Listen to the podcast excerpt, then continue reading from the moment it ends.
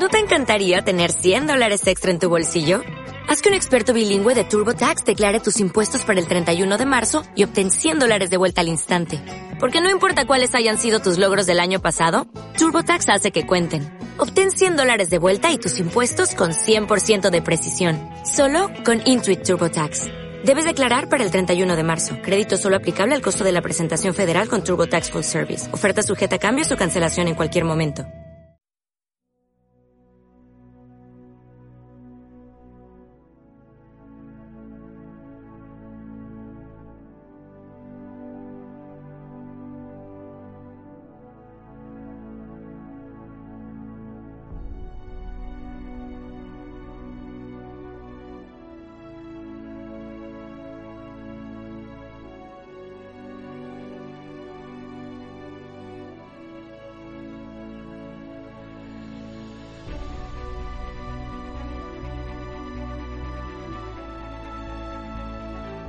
Hola, ¿qué tal? Muy buenos días a todos y bienvenidos este 27 de febrero a Gamer Academy, el programa, el podcast en el que hablaremos sobre videojuegos, eSport, marketing y desarrollo personal, entre otras cosas. En este programa entrevistaremos a diferentes perfiles profesionales que ya se están dedicando de forma directa o indirecta al apasionante mundo de los videojuegos, ya sea como jugadores profesionales de esports, creadores de videojuegos, diseñadores, maquetadores, guionistas, preparadores físicos, psicólogos, etc.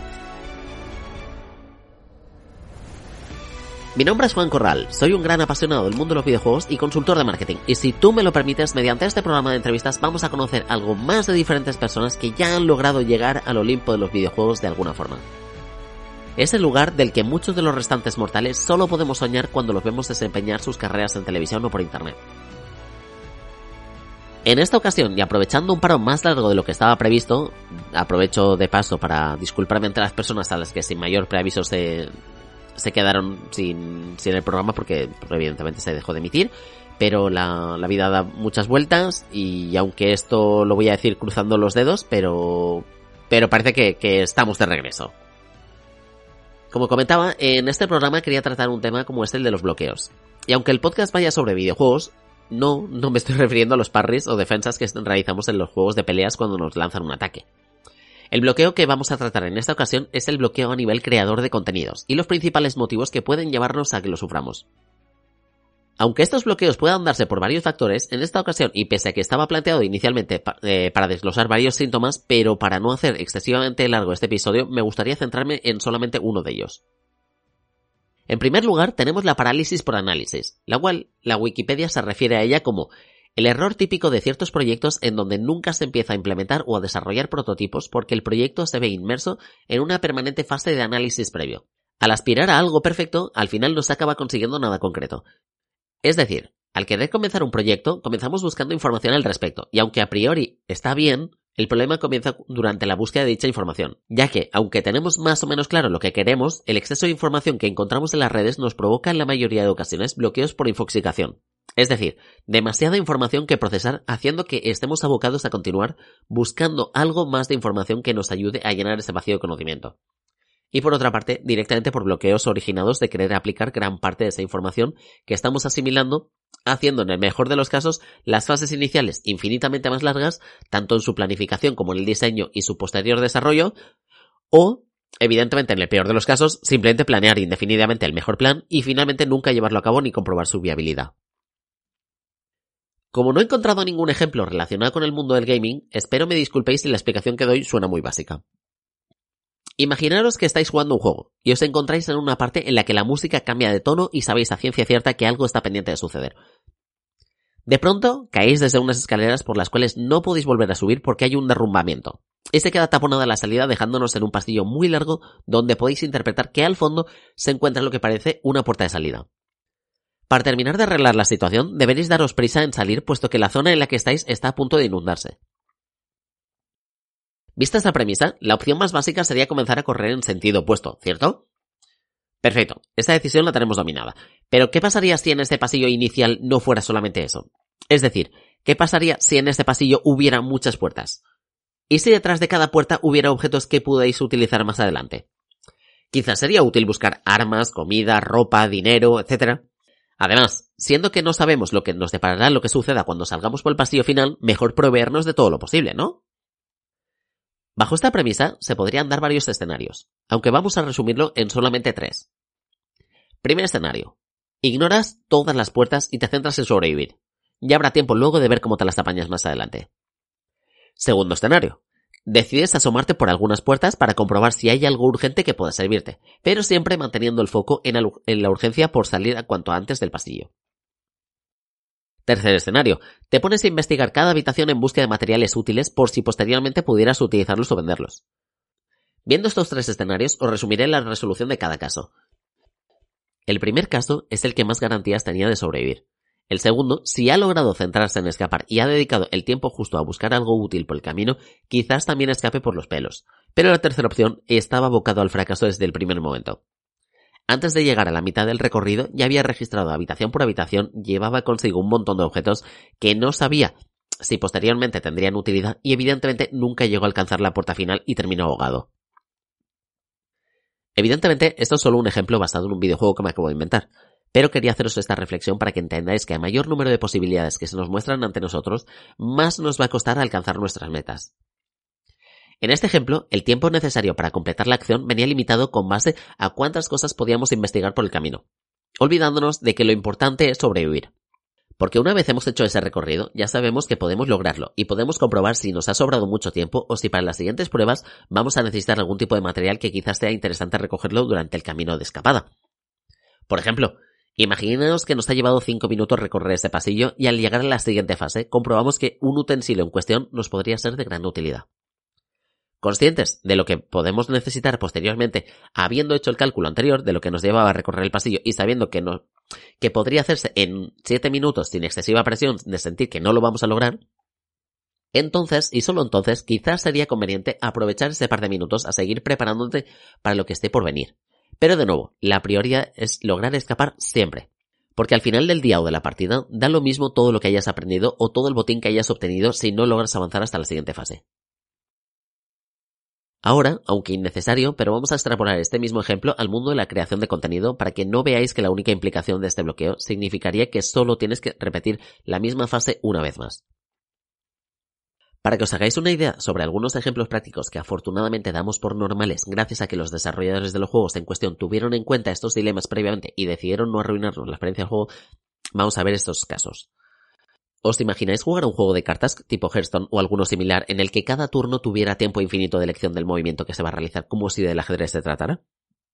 Evidentemente, los tiempos que duraría cada partida serían demasiado largos como para mantener un ritmo entretenido, debido a que querríamos valorar cada escenario posible en base a la acción que tenemos que tomar.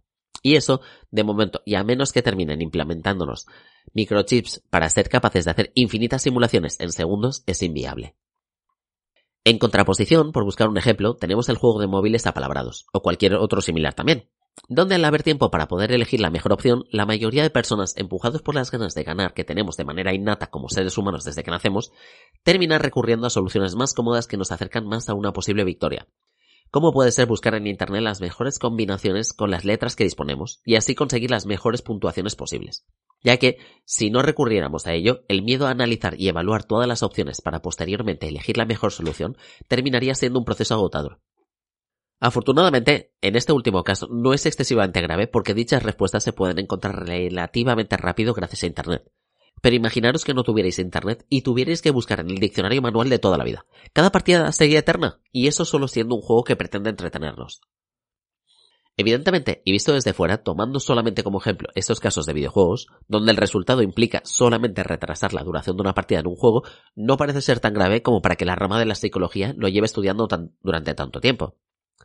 Pero, extrapolándolo al mundo del emprendimiento, sí gana un peso considerable, ya que siempre vamos a querer mostrar un producto final con el menor número de problemas y lo más perfecto posible, haciendo que desgraciadamente al final nos quedemos en un proceso permanente de análisis previo y nunca logremos sacar adelante el proyecto con tal de no fracasar, si decidimos arriesgarnos. Cuando en realidad lo peor que podría pasar sea que aprendamos de los errores y comprobemos si algunos de los cambios que nos tenían bloqueados de verdad si eran urgentes o si simplemente iban a suponer un cambio muy pequeño que apenas hubiera tenido impacto si no se hubieran corregido a corto plazo. Es decir, al querer mostrar un producto, un resultado final o lo que sea que estemos produciendo, siempre vamos a tender a compararnos con otros proyectos que ya llevan un tiempo de rodaje. Y aunque a priori eso no está mal para tener un referente con el que compararnos, en muchas ocasiones tendemos a procrastinar el proyecto debido a que no llegan los estándares que esperamos de nuestro propio proyecto. Ahora un último ejemplo, lo que pasa es que este, pues un poquito ya más eh, cercano en cuanto a, a las posibilidades que podemos encontrar en el día a día.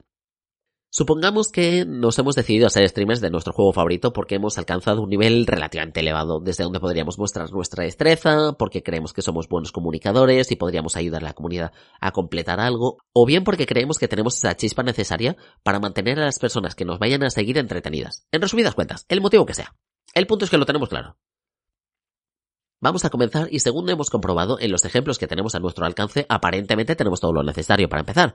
Tenemos un dispositivo donde correr el juego o programa, ya sea una consola, un PC, una conexión a internet estable y a nosotros mismos. Vale, eso sería todo, ¿no? Pero de pronto, conforme se va acercando el momento o durante las primeras pruebas, comprobamos que el micrófono que utilizábamos es de diadema y no tiene la mejor calidad. El fondo que tenemos detrás nuestro es una habitación desordenada, la, iluminación podría ser mejor, nuestro PC no puede correr el juego que vamos a mostrar con las especificaciones en nivel alto, etc. Visto este ejemplo, todo tiene solución, aunque requiere tiempo y en la mayoría de casos dinero. Mucho dinero para ser exactos. Pero de nuevo, volviendo al bloqueo inicial, supongamos que decidimos esperar unos meses hasta haber mejorado nuestro PC para poder correr con todos los settings en ultra, hemos comprado un fondo croma para evitar ver el fondo cutre y hemos comprado un micro mejor. Ya estaría todo, ¿no? Pues de nuevo, me temo que en la mayoría de los casos nunca será suficiente. Siempre habrá algo que os chirríe y creáis que no podéis salir adelante y seguiremos bloqueados hasta el punto de ni siquiera ser capaces de empezar. Porque cuando lleguemos a ese punto, se nos ocurrirán otras mil excusas más con, con las que justificarnos desde cómo van a conocernos si no tenemos un logo en condiciones, unas luces de neón por la habitación, una silla gaming, una cuenta de Twitch con las donaciones activas, una landing page donde mostrar todo lo que hemos hecho, merchandising propio, etc. Visto desde fuera, siempre va a parecer muy fácil todo, pero la realidad es que a nosotros mismos, cuando vayamos a comenzar los proyectos, nos va a aterrar la idea de fracasar. Y debido a ello, buscamos las formas en las que minimizar en lo más posible que el golpe no sea tan duro. Porque si no, siempre vamos a martirizarnos pensando en todas las cosas que no corregimos antes de lanzarnos a intentarlo porque siempre vamos a esperar el mejor de los inicios en el que todo vaya rodado y enseguida nos estén buscando partnerships con, marcas importantes y millones de seguidores que nos apoyarán económicamente. Por desgracia, la realidad es que, aunque quizás salgan algunas cosas bien, en la mayoría de ocasiones todo va a salir mal y nada va a salir como esperábamos. Aún con esa premisa, lo peor que puede pasar es que aprendamos de los errores y comprobemos si alguno de los cambios que nos bloqueaban de verdad eran urgentes o si simplemente iban a suponer un cambio muy pequeño que apenas hubiera tenido impacto aunque no se corrigieran a corto plazo. Volviendo al ejemplo del streaming que acabamos de tomar, si comenzamos a emitir y vemos que no se escucha nada y nuestra principal atracción es que vamos a narrar muchas cosas, entonces evidentemente sí es algo a corregir cuanto antes. Por otro lado, que no tengas un mando con el que controlar los memes, una playlist acorde al juego durante el streaming o hasta las dichosas lucecitas de colores en tu PC tuneado, quizás importe entre poco y nada durante las primeras emisiones. Aquí, evidentemente, no hay un truco infalible que garantice que vayamos a llegar victoriosos a nuestro destino, pero sí sabemos que nunca lo sabremos si no comenzamos a dar pasos en esta dirección. O como diría el filósofo chino Lao Tse, un viaje de mil millas comienza con el primer paso. Quizás durante el camino te encuentres problemas, pero si has comenzado a andar, es solo cuestión de tiempo que logres aprender a sortearlos mientras sigues andando, porque cada paso te llevará más cerca de tu meta y de nada nos sirve quedarnos en el punto de partida considerando todo lo que vamos a necesitar si nunca comenzamos dando ese primer paso. No os voy a mentir, los bloqueos no son fáciles de evitar para nada, pero una vez que nos atrevemos a dar el salto es infinitamente reconfortante quitarse ese peso de encima y poder comprobar si de verdad estamos preparados para dedicarnos a ello o si una vez comprobado nos damos cuenta que quizás no es lo que esperábamos y podemos retirarnos tranquilamente sabiendo que por lo menos lo hemos intentado. Como habréis podido sospechar, y si no os lo confirmo, yo mismo, a pesar de conocer este bloqueo y saber que es totalmente normal, me he quedado bloqueado por más tiempo del esperado, tanto con este proyecto como en otros anteriores, donde, por venirme muy arriba, con todas las ideas que quería implementar, al final se quedaron solo en eso. Solo ideas sin ningún sitio donde poder testearlas. Y de nuevo, una idea, por muy buena que sea, si finalmente no se implementa, no tiene ningún valor. Según José Antonio de Miguel, experto en metodologías Lean y refiriéndose precisamente al valor que pueden tener las ideas, citaba, las ideas por sí solas no valen nada. Lo que realmente vale es la gestión y ejecución de esa idea. Y eso lo hace un equipo. Una buena idea mal gestionada por un mal equipo no va a ningún sitio. En cambio, hay ideas mediocres que con un buen equipo salen adelante. Así que dicho ello, os recomiendo fervientemente comenzar a crear un camino que os anime cada mañana a seguir persiguiendo vuestros sueños. Y de nuevo, recordad que en vez de pensar en hacer algo perfecto, vale más la pena hacer algo, aunque inicialmente medio malo, pero hacer algo. Como dirían los americanos, done is better than perfect. Y continuando citando a los famosos, Reid Hoffman, fundador de LinkedIn, decía, si no estás avergonzado por la primera versión de tu producto, es que has esperado demasiado tiempo para lanzarlo. Para acabar este programa bajo esta premisa y con vuestro permiso, me gustaría mandaros unos deberes muy facilitos que nos van a llevar más de 5 minutos. La tarea en cuestión que me gustaría que hicierais es que os metáis en el canal de YouTube o en la aplicación de audio de vuestra preferencia y busquéis los primeros vídeos o podcasts que emitieron las personas que actualmente seguís. Youtubers, podcasters, lo que preferáis. No hace falta ni de lejos que escuchéis o visionéis el programa entero. La intención es que podáis ver en apenas unos minutos la diferencia tan abismal que hay entre el contenido que creaban cuando comenzaron a los monstruos que son capaces de producir ahora después de incontables revisiones y mejoras. Por ejemplo, yo en mi caso sigo a un podcaster en particular que tiene una gran trayectoria. Tanto así que, por ejemplo, me acuerdo una vez que estaba escuchando uno de los podcasts y me sorprendió cuando un, un oyente le, comentaba que, lo, acababa de conocer y quería ponerse al día con todo su histórico de programas. Y el podcaster en cuestión contestó que perfecto, pero que por favor solo escuchara a, a partir del programa número 100 para arriba, porque está avergonzado de las primeras producciones. Claro que en su caso decir que ignores 100 capítulos no es para tanto, ya que a día de hoy rondan los 1800 episodios emitidos, solo en uno de los programas que dirige. Pero es un claro ejemplo del tema que acabamos de tratar y cómo muy pocos o nadie se salvan de un inicio embarazoso. Así que de nuevo, no os asustéis en comenzar y fallar, que nadie va a acudir a vuestra casa con antorchas a, quejarse por vuestros primeros episodios. Y sin embargo, a base de prueba, error y con la ayuda de muchísima constancia, seguramente comenzáis a cosechar cada vez más elogios por parte de vuestros seguidores y por tanto estaréis cada vez más cerca de la meta que alguna vez os planteéis alcanzar. Con todo esto me despido. No olvidéis darle a me gusta, dejar un comentario amable diciendo que os ha parecido el programa, poner 5 estrellas, compartirlo en vuestras redes sociales si os ha gustado el programa y si no os ha gustado, también decírnoslo, que a fin de cuentas y citando a la gran Sony, esto es para vosotros, jugadores. Muchas gracias y nos vemos en el próximo programa.